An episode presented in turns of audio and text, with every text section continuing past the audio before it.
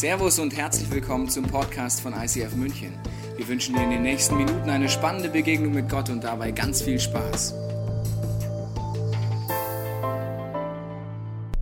Zwei Geschichten, zweimal kommt der Gärtner vor.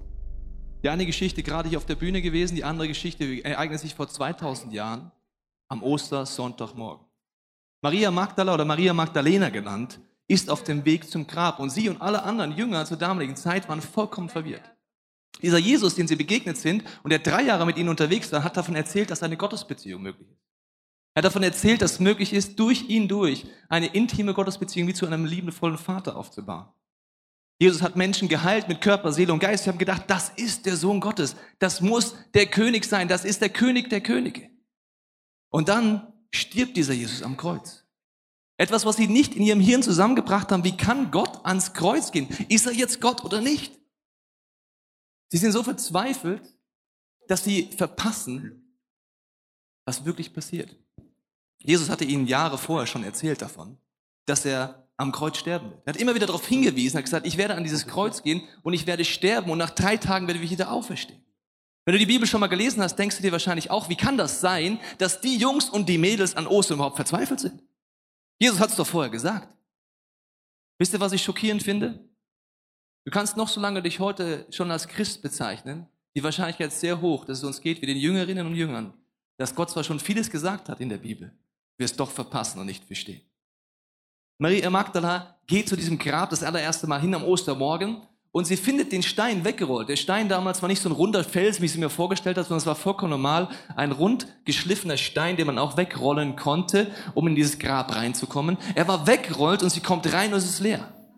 Sie steht im leeren Grab und versteht immer noch nicht, was passiert ist.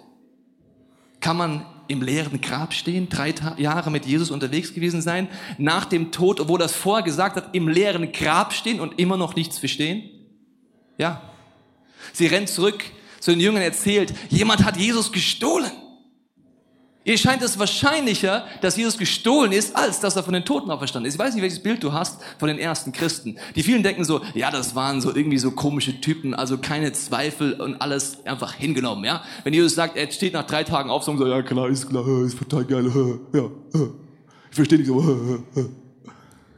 Sie hatten große Zweifel und sie haben nichts verstanden, weil es nicht in ihr Kopf reinkam. Petrus und Johannes rennen zu diesem Grab. Petrus ist von seiner Persönlichkeit etwas schneller als Johannes. Er rennt rein, versteht nichts, verwirrt rennt er wieder raus.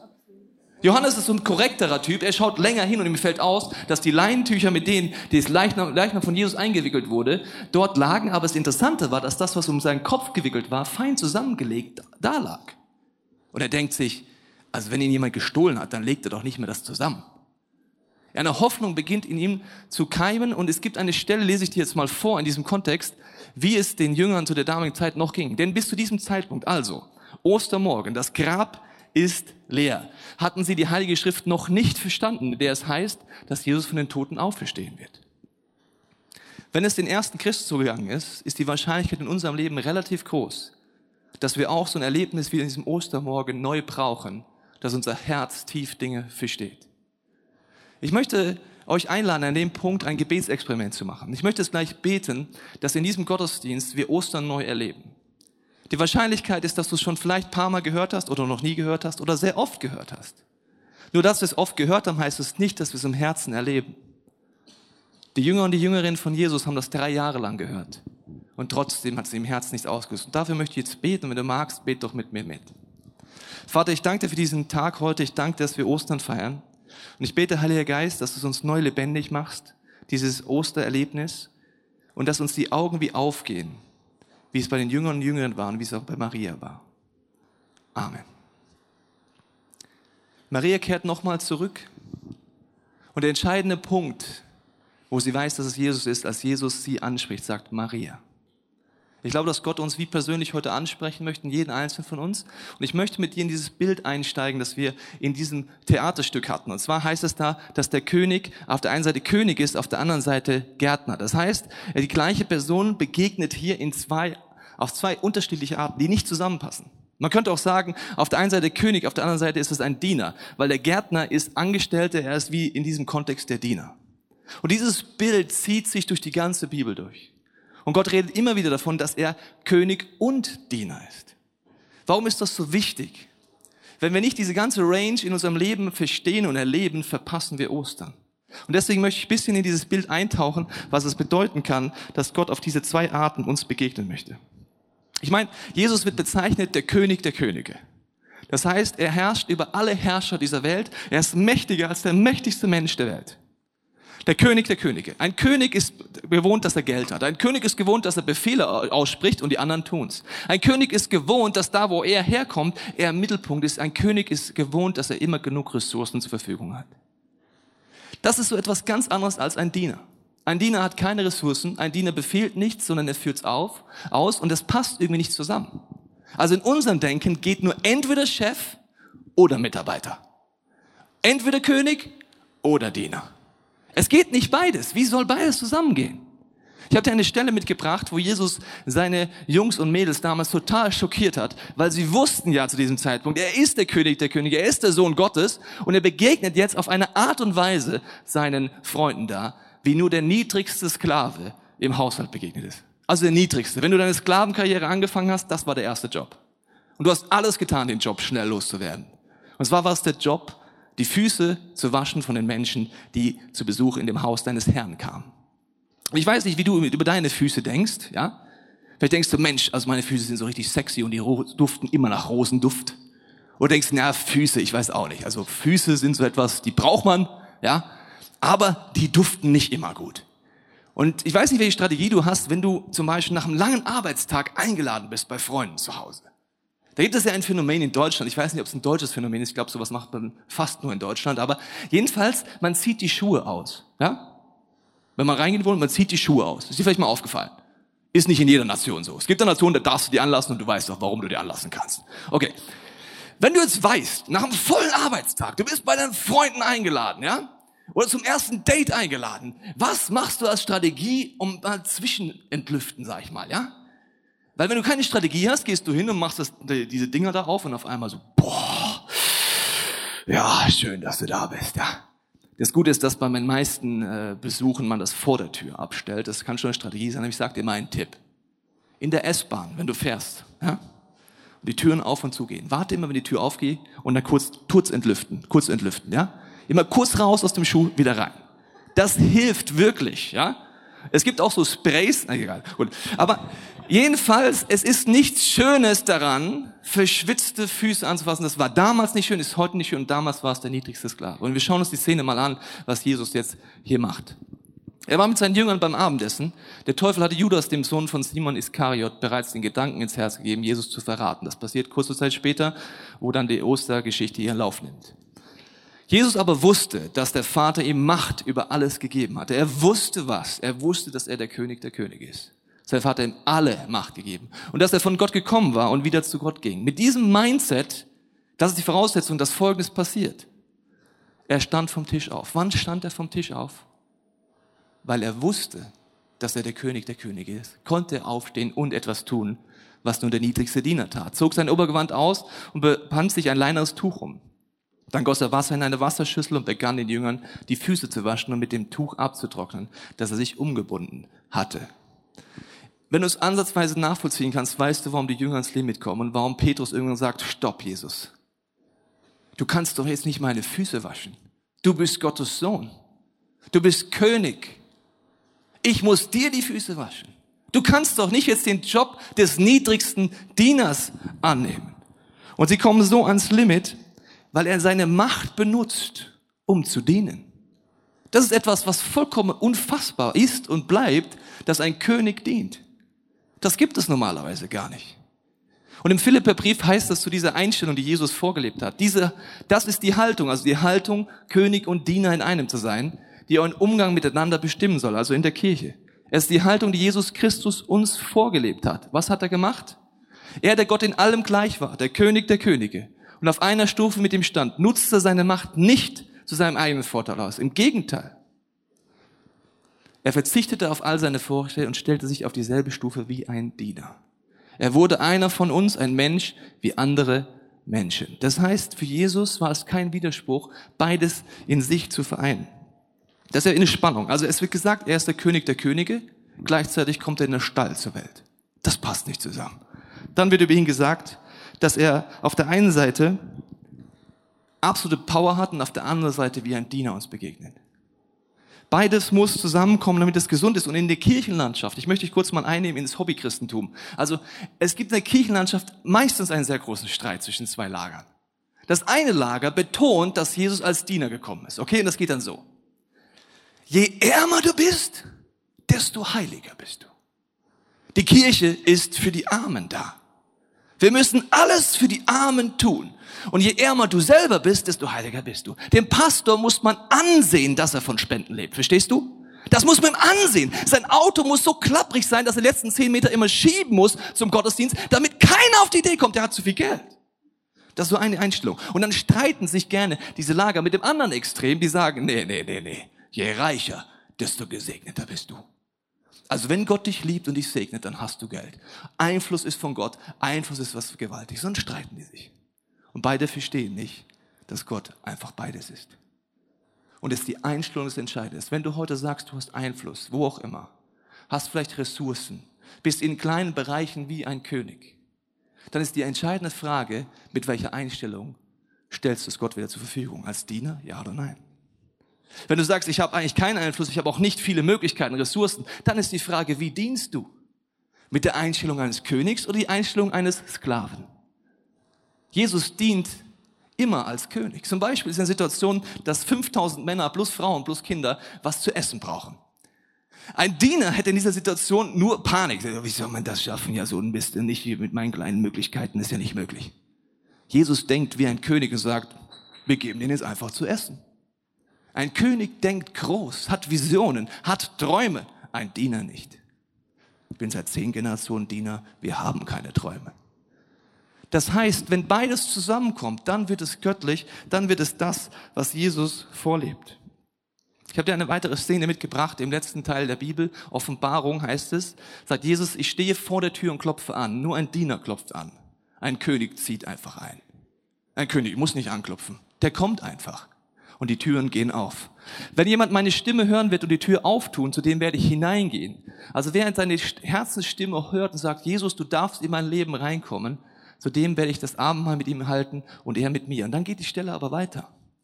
Wer überwindet, dem will ich geben, mit mir auf meinem Thron zu sitzen, wie auch ich überwunden habe und mich gesetzt habe mit meinem Vater auf seinem Thron. Das heißt, Jesus begegnet dir als Diener und klopft an. Aber er wird, wenn du es zulässt, in deinem Leben als König einziehen. Was bedeutet das? Wir haben in unserem Theaterstück gemerkt, dass die Blumen an einem Punkt sind, wo sie gefesselt sind, wo aufgrund ihrer falschen Entscheidungen, ihrer Verletzungen, ihrer Schuld und Dinge, die vielleicht ausgesprochen wurden über ihn, Selbstzweifel hatten, sich schlechtes Gewissen hatten, sich angeklagt haben und gefangen waren. In so einer Situation kommt unser Schmetterling ans Limit. Wie, jetzt will der König kommen in diesen Garten? Schaut euch mal um, wie es hier aussieht. Ein König kann nicht jetzt kommen. Wenn wir nicht verstehen, dass an Ostern Jesus uns begegnet als Diener, schämen wir uns vor Gott. Dann verstecken wir unsere Schuld. Da denken wir, so kann ich doch nicht zu Gott kommen. Solange es so in meinem Leben aussieht, traue ich mich nicht vor Gott ehrlich zu sein. Das ist so ein bisschen so, wenn ich wüsste, dass gleich der König der Könige kommt, dann denke ich mir, was ziehe ich an? Ich muss mich noch rasieren, ich muss mich duschen, ich brauche bisschen Deo, ich brauche Klamotten, ich leihe mir irgendwo Klamotten. Warum? Ich muss gut dastehen, gleich kommt der König, verstehst du das? Und wenn du nicht weißt, dass Jesus als Diener kommt, dann verpasst du Ostern, weil du schämst dich vor Gott, anstatt zu sagen, gerade ich brauche diesen Diener, diesen Retter jetzt. Jesus trägt sein eigenes Kreuz auf den Hügel von Golgatha. Er nimmt alles auf sich, was in diesem Bild die Blumen gefangen hält oder dich und mich gefangen hält. Alle Schuld, alle Verletzungen, alles, was uns limitiert nimmt er auf sich und sagt, ich tausche es ein. Und er sagt zwischendurch, denkt ihr nicht, ich könnte als König der Könige einen Pfiff machen und tausende von Engeln würden mich hier rauskloppen? Natürlich könnte ich das, aber ich komme als Diener. Wenn Gott heute an dein Herz anklopft, dann klopft er an und sagt, egal wie es dir geht, wie deine Geschichte deines Lebens bis jetzt gelaufen ist, egal wie du dich fühlst, Egal, was du dir nicht vergeben kannst. Egal, was du denkst, was Gott dir nicht vergeben kann. Gott kommt als Diener. Du kannst einfach ehrlich sein und sagen, so sieht's aus. Aber auf der anderen Seite möchte er dort nicht stehen bleiben. Er möchte dich einladen, ihn auf deinen Lebensthron zu lassen, dass er der König wird. Dass seine Entscheidungen passieren in deinem Leben. Und erst wenn beides kommt, kommt erfülltes Christsein. Wenn wir so Ehrfurchtsmomente vor Gott haben, merken, wie groß und gewaltig er ist, erst dann habe ich den Glauben, dass dieser dienende Gott mir helfen kann. Wenn du Gott nur als Diener kennst, dann denkst du, ja, aber ganz ehrlich, Gott, mein Leben ist zu krass. Meine Verletzung ist zu groß. Das denken wir, wenn wir Gott noch nicht als König kennen. Ich weiß nicht, wo du diesen Gott schon kennengelernt hast, wie du ihn schon kennengelernt hast. Aber ich möchte mit einem Bild schließen. Und zwar nimmt Jesus wieder dieses Bild von der ersten bis letzten Seite auf. In Johannes 13 habe ich dir erzählt, gürtete sich diesen Gürtel um, um sein äh, Gewand hochzubinden, um die Füße zu waschen. Da ist der Gürtel eines Dieners. In Offenbarung 1.13 begegnet Jesus Johannes mit einem goldenen Gürtel. Der gleiche Gürtel, aber diesmal als König. Warum zieht sich dieses Bild durch die ganze Bibel durch? Weil beides wichtig ist für dein und mein Leben. Und Ostern ist der Moment wie in unserem Theaterstück, wo dieser Nebel reinkam, wo eine Kraft freigesetzt wird, die Todes lebendig macht. Wo auf der einen Seite Gott uns als dieser Diener begegnet, als Retter, aber auf der anderen Seite als unlimitierter, kräftiger König. Ich glaube, dass Jesus dir heute neu begegnen möchte. Ich glaube, dass du neu, er wie an dein Herz klopfen möchte heute und dir die Frage stellt, möchtest du neu mir vertrauen oder zum ersten Mal mir vertrauen? Ich glaube, für einige ist dran, heute an diesem Ostersonntag zu sagen, Jesus, du darfst in mein Leben kommen. Zum allerersten Mal. Aber ich denke, für uns alle ist dran, die Frage zu stellen, gibt es noch mehr? Wo bin ich blind? Wo verstehe ich Dinge aus der Bibel noch nicht oder Zusammenhänge noch nicht? Wo brauche ich so eine Herzensoffenbarung? Und du wirst die nächsten Minuten Zeit haben, bei diesen gesungenen Gebeten darauf zu reagieren. Du wirst auf den Seiten und hinten Kerzen finden. Dort kannst du eine Kerze aufzünden, anzünden für Bereiche in deinem Leben, wo du wie als Diener sein willst, mit der Einstellung des Königs. Oder eine Kerze anzünden, wo du merkst, du hast Einfluss als König, aber du willst sie anfangen, Gott dienen zur Verfügung zu stellen, damit Menschen seine Liebe erleben. Vielleicht möchtest du auch das Abendmahl einnehmen, an den Seiten oder hinten. Das ist eine Erinnerung daran, was Jesus am Kreuz getan hat. Wenn du sagst, Jesus, du darfst heute in mein Leben kommen, dann kannst du zum ersten Mal bewusst dieses Abendmahl einnehmen und sagen, Jesus, komm in mein Leben, verändere mich. Oder als Erinnerung für alle anderen, die diesen Jesus schon kennen. Sagen, Jesus, ich bin dir so dankbar, dass du als Diener an dieses Kreuz gegangen bist. Dass du mir einen Tausch anbietest, der unfassbar ist. Ich will mich daran erinnern und dir danken und es neu annehmen. Vielleicht möchtest du auch Gebet in Anspruch nehmen, im hinteren Teil des Raums. Unser Gebetsteam betet sehr gerne für dich, dass du so Auferstehungswunder erlebst, wo Bereiche tot sind in deinem Leben, wo du nicht glaubst, dass Gott eingreifen kann. Gerade dann ist das Gebetsteam eine gute Idee. Ich möchte jetzt beten. Und wenn du magst, kannst du am Herzen mitbeten, dass die nächsten Minuten etwas sind, wo wir Maria Magdalena dranbleiben, eine Sehnsucht entwickeln, so lange zu suchen, bis wir dem auferstandenen Jesus begegnet sind. Keinen toten Kruzifix, Jesus, der dort hängt und mich eher depressiv macht, sondern der, der den Tod besiegt hat, der jede Krankheit besiegt hat, der alle Hoffnungslosigkeit besiegt hat in deinem Leben, der jede Sucht besiegt hat. Wenn du magst, kannst du mit mir beten. Jesus, ich danke dir für diesen Ostersonntag. Ich danke dir, dass du als Diener uns begegnest heute und gleichzeitig als König. Ich bete, für dieses Vertrauen in diesem Raum und zu Hause, wenn wir es anschauen, dass wir voller Vertrauen unser Herz öffnen können und gleichzeitig Ehrfurchtsmomente haben und dir begegnen als den unlimitierten Gott, dem König der Könige. Heiliger Geist, ich bete, in den nächsten Minuten, wenn diesen gesungenen Gebeten, dass du zu uns sprichst, dass wir einen Moment haben wie Maria, wo, wir, wo sie ihren Namen hört und in dem Moment, wo sie ihren Namen hört, weiß, dass es Jesus ist und nicht der Gärtner so bete ich, dass wir wieder in unseren Namen hören und merken, wir sind gemeint.